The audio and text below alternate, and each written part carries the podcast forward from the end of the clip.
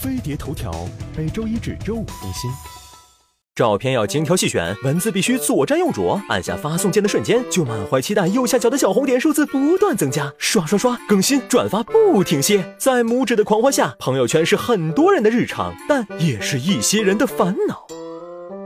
为什么有人不玩朋友圈了？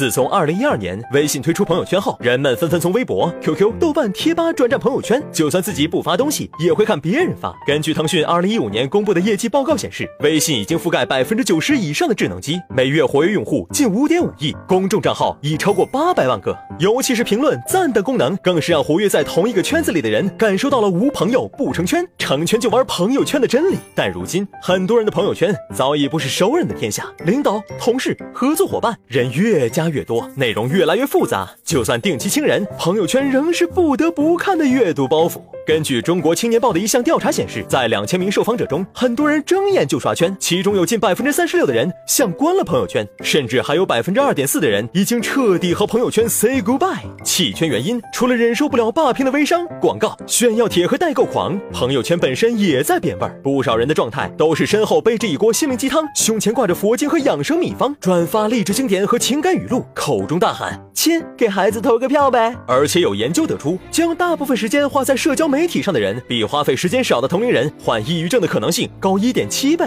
因为暴露于社交媒体上高度理想化的同龄人生活，会导致嫉妒心的膨胀，并错误的以为其他人都过着更快乐、更加成功的生活。所以朋友圈有毒，小心别上瘾。打开微信的朋友圈，是一张张 PS 的脸，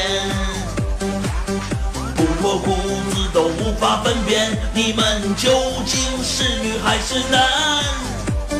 现实生活里你们都很平凡，但在朋友圈里都不简单。